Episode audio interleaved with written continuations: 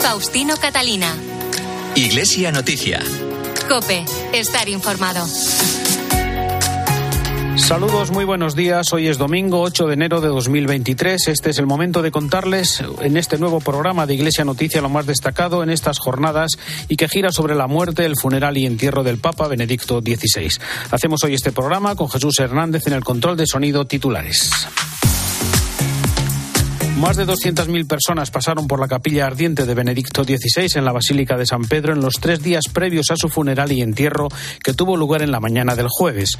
Fue el último homenaje al Papa emérito que hace diez años, en un gesto de plena libertad sin precedentes desde hace seis siglos, decidió presentar su renuncia y dejar paso a un nuevo pontífice que llevara el timón de la barca de Pedro en este siglo XXI. Recordaremos algunos datos y testimonios de estas intensas jornadas que les hemos acercado en los distintos programas de la cadena COPE. Antes, recordamos que el viernes, en la fiesta de la Epifanía, se celebró el Día del Catequista Nativo y del Instituto Español de Misiones Extranjeras y que hoy se clausura Renacer, la exposición que ha conmemorado los 700 años de la Catedral de Palencia. Faustino Catalina. Iglesia Noticia. Cope, estar informado. Comenzamos el informativo de hoy en el Vaticano, donde en este domingo, fiesta del bautismo del Señor, el Papa presidirá la Santa Misa en la Capilla Sistina, durante la cual, como ya es tradición, bautizará a algunos niños. Pero la noticia de esta semana ha girado en torno al Papa emérito Benedicto XVI, que falleció el pasado 31 de diciembre y cuyo funeral se celebró el jueves después de tres días en los que miles de personas le dieron el último adiós en la capilla ardiente en la Basílica de San Pedro. Fue un funeral que celebró el Papa Francisco de forma muy similar al tradicional propio de los pontífices, aunque con algunos cambios al ser un papa no reinante. Participaron varios obispos españoles con el presidente, vicepresidente y secretario general de la Conferencia Episcopal a la cabeza. También la reina Sofía, el ministro de Presidencia Félix Bolaños y la embajadora de España ante la Santa Sede Isabel Cela. Recordamos lo más destacado con la crónica de la corresponsal de la cadena COPE, Eva Fernández. Buenos días. Muy buenos días. Los restos del Papa emérito Benedicto XVI reposan ya en la cripta de la Basílica de San Pedro, tras un entierro privado y solemne ante las personas más cercanas eh, con el que han culminado los cinco días de exequias por su muerte. Tal como era su deseo, reposan en la tumba donde estuvo enterrado Juan Pablo II y Juan XXIII. Y continuando una tradición de siglos, lo hacen en un féretro triple. El ataúd de ciprés donde se encuentra el cuerpo ha sido sellado y precintado con lacre y cintas rojas y después se ha introducido en otro decim para después introducirlo de nuevo en un tercero de madera de olmo barnizada. El cuerpo de Benedicto XVI fue expuesto en una capilla ardiente en la Basílica Vaticana desde el pasado lunes a lo largo de tres días por el que pasaron casi 200.000 fieles. Vestía los paramentos pontificios de color rojo, el color del luto papal, aunque sin el palio, símbolo de jurisdicción pontificia, puesto que renunció al pontificado mientras que su rostro fue cubierto por un pañuelo de seda blanca y en sus manos se dejó un rosario. En el interior del también han sido colocadas las monedas acuñadas durante su pontificado, el pergamino con una breve relación de los ocho años de pontificado y los palios que lució como arzobispo de Múnich y de Roma. El funeral fue presidido por Francisco, pero celebrado por el cardenal Giovanni Battista Re. Durante la homilía, Francisco profundizó en el alma de Joseph Ratzinger, subrayando la fuerza propulsora que guió sus difíciles decisiones en la vida. Aunque noi también nosotros, aferrados a las últimas palabras del Señor y al testimonio que marcó su vida, queremos como comunidad eclesial seguir sus huellas y confiar a nuestro hermano en las manos del Padre que estas manos de misericordia encuentren su lámpara encendida con el aceite del Evangelio que Él esparció y testimonió durante su vida. durante la su vida. Igual que ocurrió en las ceremonias de beatificación y canonización de sus predecesores, Juan Pablo II, Juan Pablo I, Juan XXIII o Pablo VI, el Papa Francisco evitó mencionar momentos destacados de la vida de Benedicto XVI, pero trazó el marco para comprender todo su entorno, especialmente su tarea como pastor de la Iglesia. Entrega sostenida por la consolación del Espíritu que lo espera siempre en la misión, en la búsqueda apasionada por comunicar la hermosura y la alegría del Evangelio, en el testimonio fecundo de aquellos que, como María, permanecen de muchas maneras al pie de la cruz, en esa dolorosa pero recia paz que no agrede ni avasalla. Que no agredisce ni asogetta. Pensando en Benedicto, el Papa Francisco dijo que el pastor se caracteriza por la búsqueda apasionada de modos para comunicar la hermosura y la alegría del Evangelio, saliendo al encuentro de las personas con una recia paz que no agrede ni avasalla. Como las mujeres del Evangelio en el sepulcro, estamos aquí con el perfume de la gratitud y el ungüento de la esperanza para demostrarle una vez más ese amor que no se pierde. Queremos hacerlo con la misma unción, sabiduría, delicadeza y entrega que él supo esparcir a lo largo de los años. El funeral concluyó con el ritual de la última recomendación y despedida, durante el que el féretro fue incensado y bendecido. A continuación, por última vez, los doce sediarios alzaron a hombros el ataúd del Papa. Mientras lo llevaban hacia la basílica, se alzaron en la Plaza Banderas de Baviera y también los últimos aplausos a la vida de Benedicto XVI. Se escucharon tímidos gritos de santo súbito y algunas estrofas del himno de Baviera. Antes de que el féretro atravesara de nuevo el portón de la basílica rumbo a la cripta de los papas en las rutas vaticanas, Francisco se acercó, lo bendijo y apoyó una mano sobre él con contundencia, rezando unos instantes. Fue el último encuentro entre los dos papas la imagen que quizás marca el final de este periodo de la historia de la Santa Sede. Se vieron también pancartas en las que se solicitaba que Benedicto fuera declarado santo súbito y también doctor de la Iglesia, un reconocimiento que en este momento solo tienen 36 personalidades eh, de la Iglesia Católica y que necesita un largo proceso, pero que también un papa puede proclamar por propia iniciativa. El primer paso sería, eso sí, que sea declarado santo, un proceso que podría iniciarse en una fecha cercana.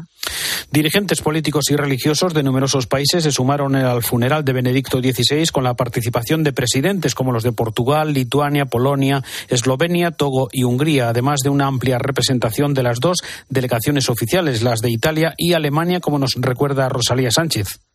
Más de 170 altos cargos alemanes de todos los partidos políticos se han trasladado a Roma en un avión fletado por el gobierno de Baviera para asistir al funeral. También el presidente del Comité Central de los Católicos Alemanes, Alois Gluck, y los máximos representantes de la Iglesia Evangélica y de la comunidad judía. El presidente de la Conferencia Episcopal Alemana, Monseñor Georg Benzing, ha destacado la pérdida de un teólogo impresionante, ha dicho, y de un pastor experimentado que dio a la Iglesia esperanza y dirección incluso en tiempos difíciles.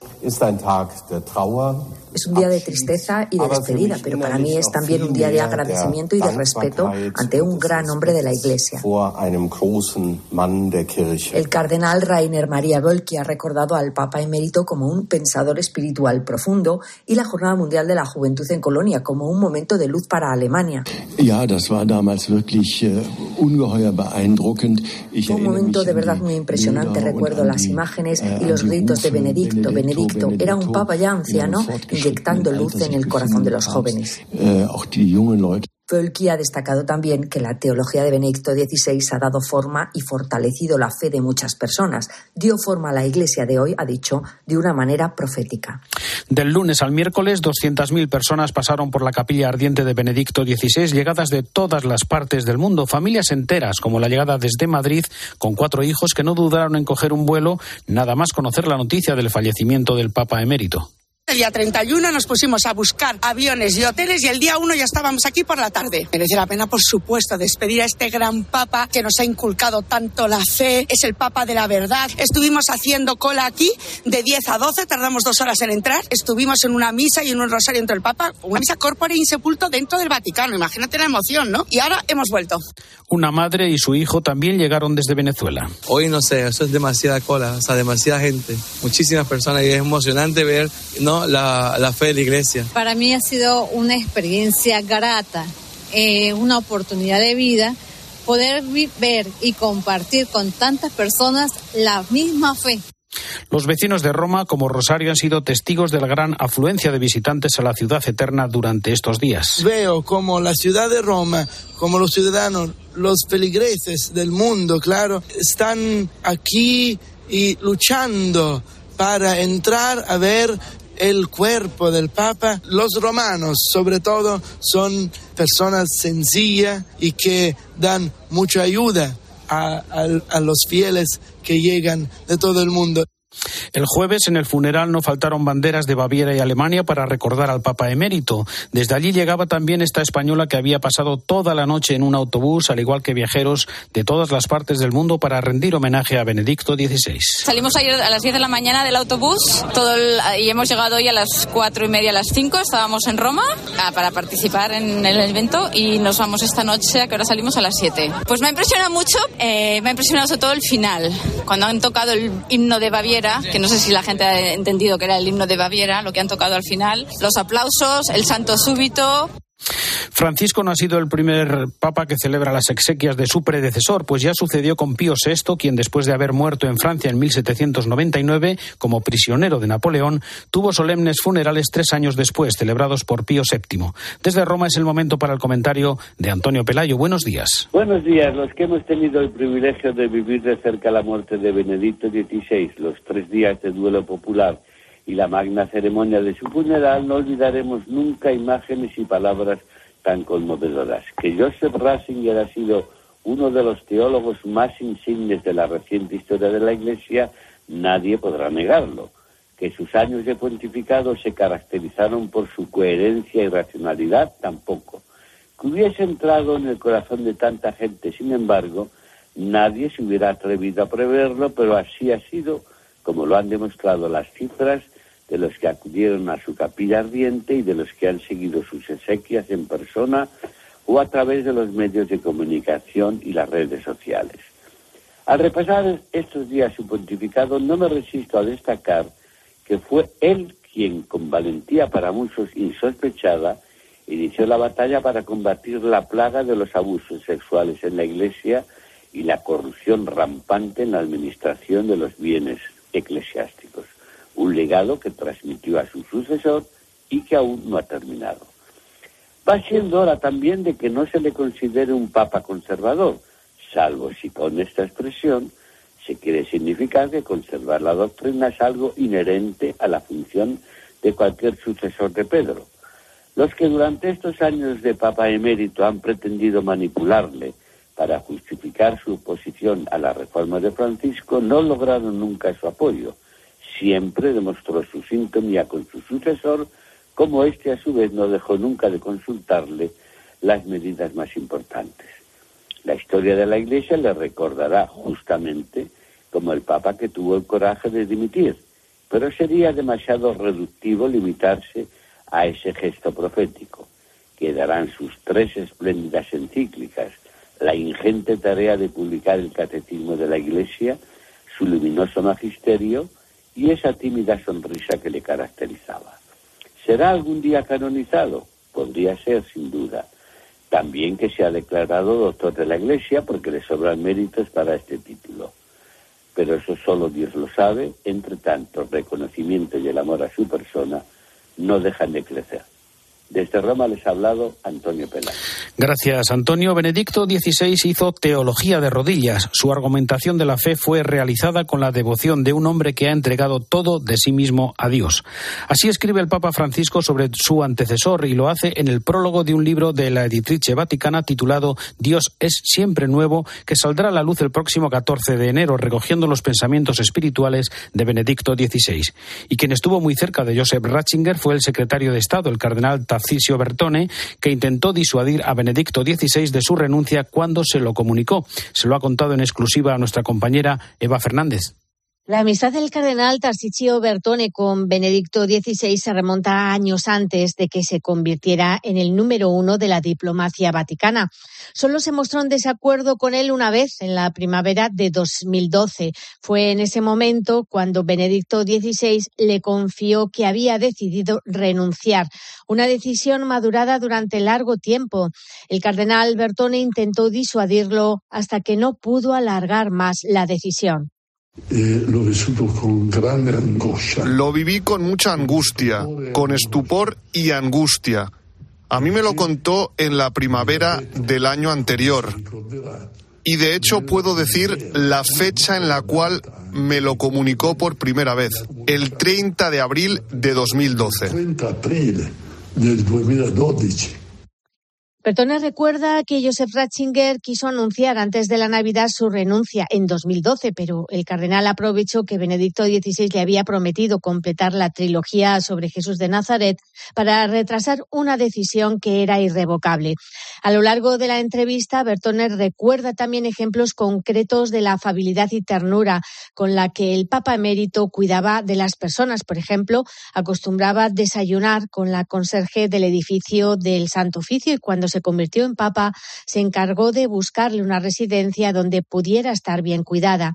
Lo que nunca olvidará Bertone es la confianza que le mostró Benedicto XVI cuando le presentó la renuncia a la edad canónica prescrita a los 75 años.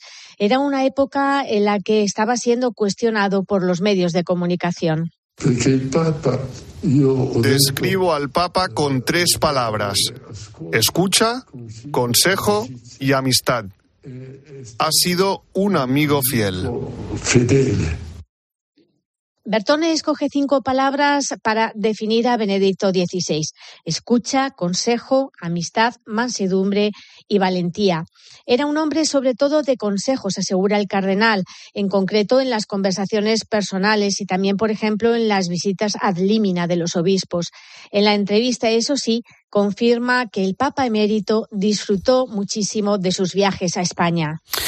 Pues además de transmitir el funeral de Benedicto XVI, la cadena COPE ha realizado desde Roma los principales programas en los que hemos escuchado numerosos testimonios sobre la vida y el legado del Papa emérito, de sus 95 años de vida, los diez últimos retirado en la residencia Mater Ecclesiae.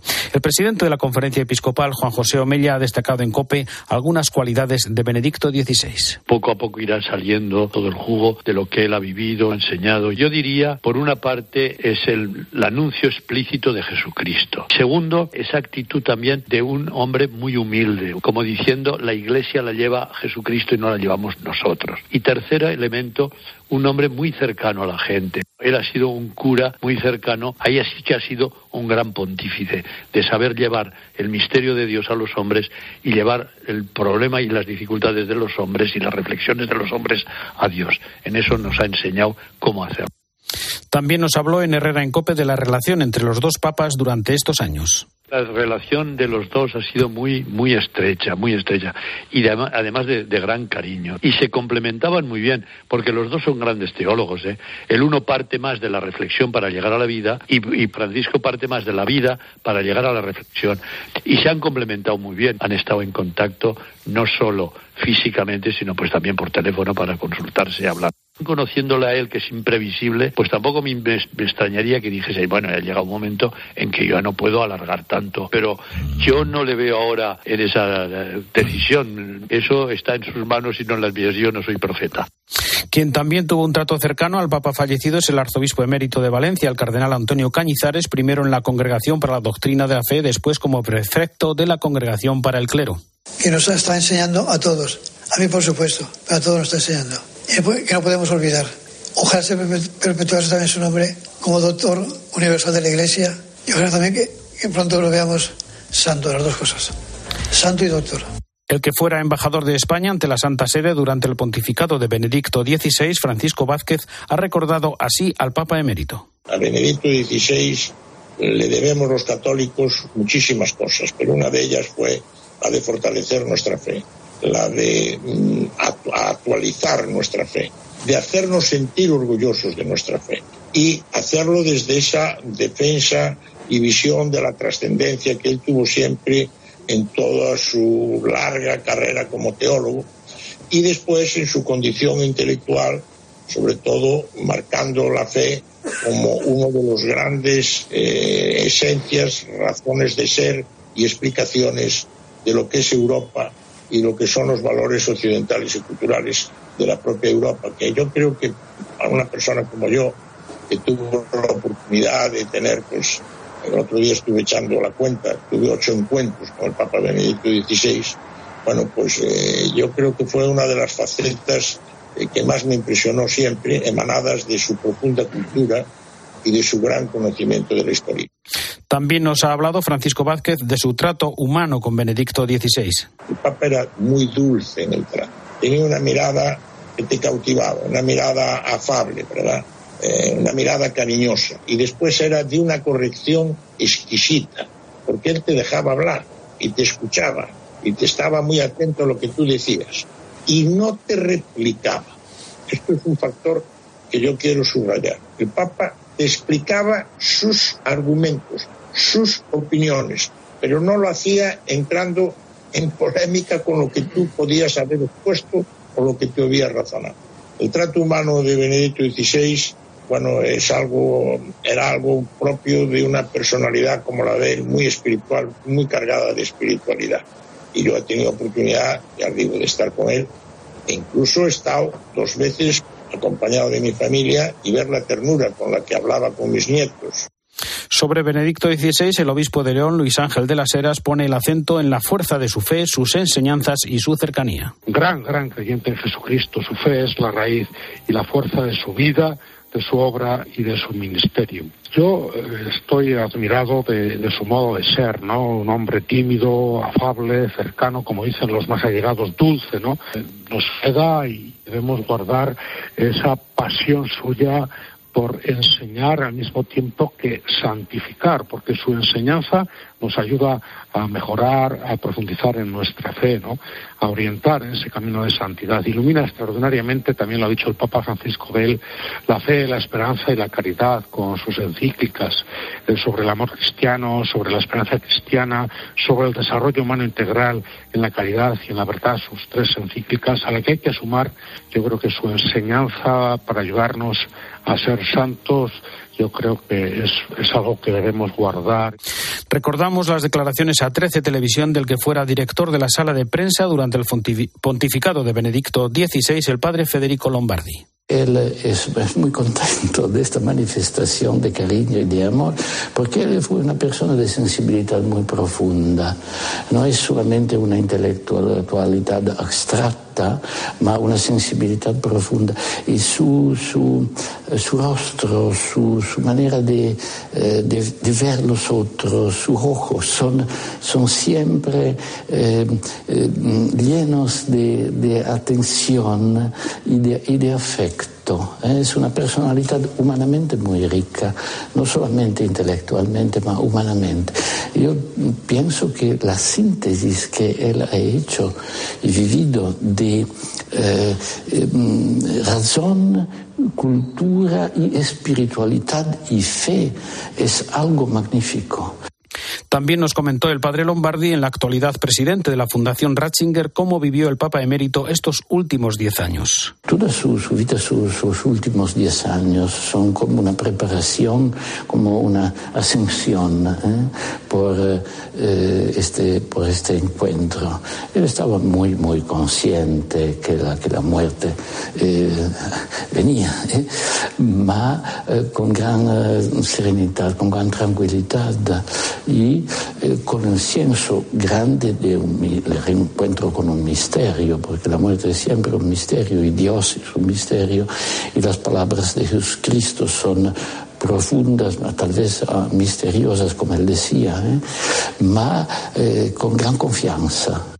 El Consejo Mundial de las Iglesias ha valorado la contribución de Benedicto XVI al diálogo ecuménico, ya que afirmó constantemente como irreversible la profunda implicación de la Iglesia Católica Romana en el ecumenismo, especialmente para responder a las cuestiones desafiantes para la Iglesia en el mundo. Y el arzobispo de Urgel, Joan Enrique Vives, ha destacado especialmente la cercanía del Papa emérito a España. Un hombre bueno, un buen teólogo, un hombre que fue siempre muy de su Baviera, pero al mismo tiempo muy universal.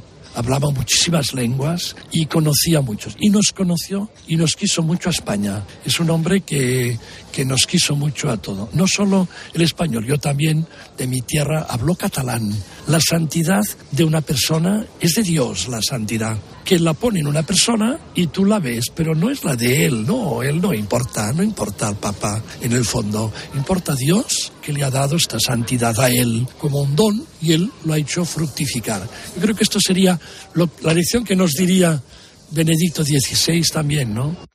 La hermana Begoña Santos, alesa de Burgos, asistió durante varios años a Benedicto XVI. Es que es una persona mm, muy sencilla, ¿no? Quizá mm, eso no lo han recogido también los medios de comunicación o, la imagen que él ha podido dar a través de los medios, ¿no? Y esto quizá se ha destacado más todavía cuando ha renunciado a ser papa. Ahora que todo el mundo parece que, lo que busca es el poder y, y él cómo supo renunciar a tiempo y luego permanecer totalmente oculto, ¿no? En la recta final del programa recordamos que el viernes, en la fiesta de la Epifanía, se celebró el Día del Catequista Nativo y del Instituto Español de Misiones Extranjeras, una de las expresiones misioneras de la Iglesia Española. El lema elegido este año ha sido sinodalidad, participación y corresponsabilidad, como nos comenta el responsable de difusión del IEM, Carmelo Pérez Aradros. Sinodalidad eh, significa caminar juntos, caminar juntos en una iglesia que pone a hombres y a mujeres de nuestro tiempo y también a, sacerdotes, a los obispos y al mismo Papa a la escucha del Espíritu Santo para construir el reino de Dios en la tierra, no solo eh, entre los católicos, sino también entre los cristianos y entre otras tradiciones de fe. Es un camino de escucha, escucharse entre hermanos cristianos, escuchar a los alejados, escuchar a los más débiles y escuchar a los desheredados. Y también es participación, es trabajar juntos, pues laicos, pastores y obispo de Roma. Es un concepto fácil, pero que exige humildad y magnanimidad para caminar conjuntamente. Y por último, la palabra corresponsabilidad. Cabeza, Cristo, y miembros, todos nosotros, en unidad indivisible inseparable, unidad en la pluralidad, no en la uniformidad, y con la fuerza del Espíritu Santo. Con esta fuerza la Iglesia está llamada pues a abrir caminos y a ponerse en marcha.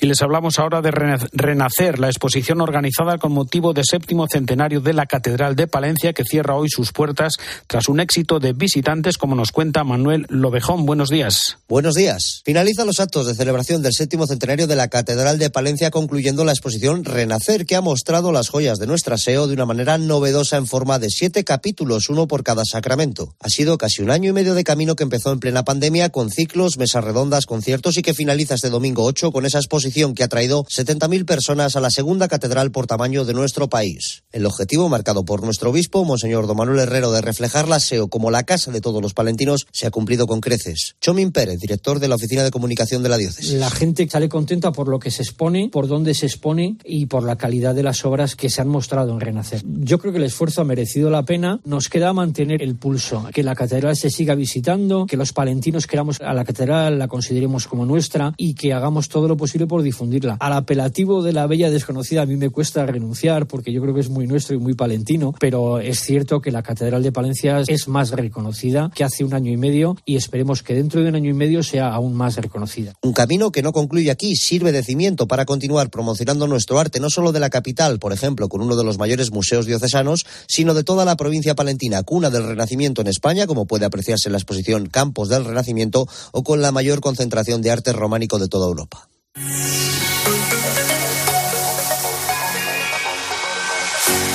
Hasta aquí el informativo Iglesia Noticia, programa 1810, en este domingo 8 de enero de 2023, dedicado especialmente al adiós al Papa Emérito Benedicto XVI. Hasta dentro de siete días, un saludo de Faustino Catalina.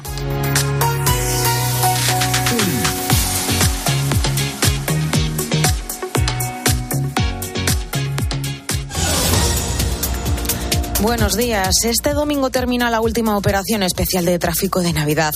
Las estimaciones de la DGT eran de más de 4 millones de desplazamientos desde el pasado jueves y en todas las vacaciones más de 18 millones. Precaución en las carreteras porque además para hoy se esperan lluvias generalizadas en gran parte de la península. Si vas a coger el coche a partir de las 5 de la tarde se producirán los atascos más importantes.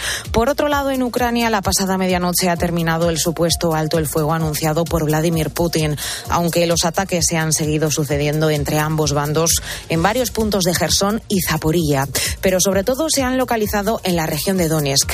Allí, en Bakhmut, Kiev ha denunciado un ataque en el que dos personas han perdido la vida y 13 han resultado heridas.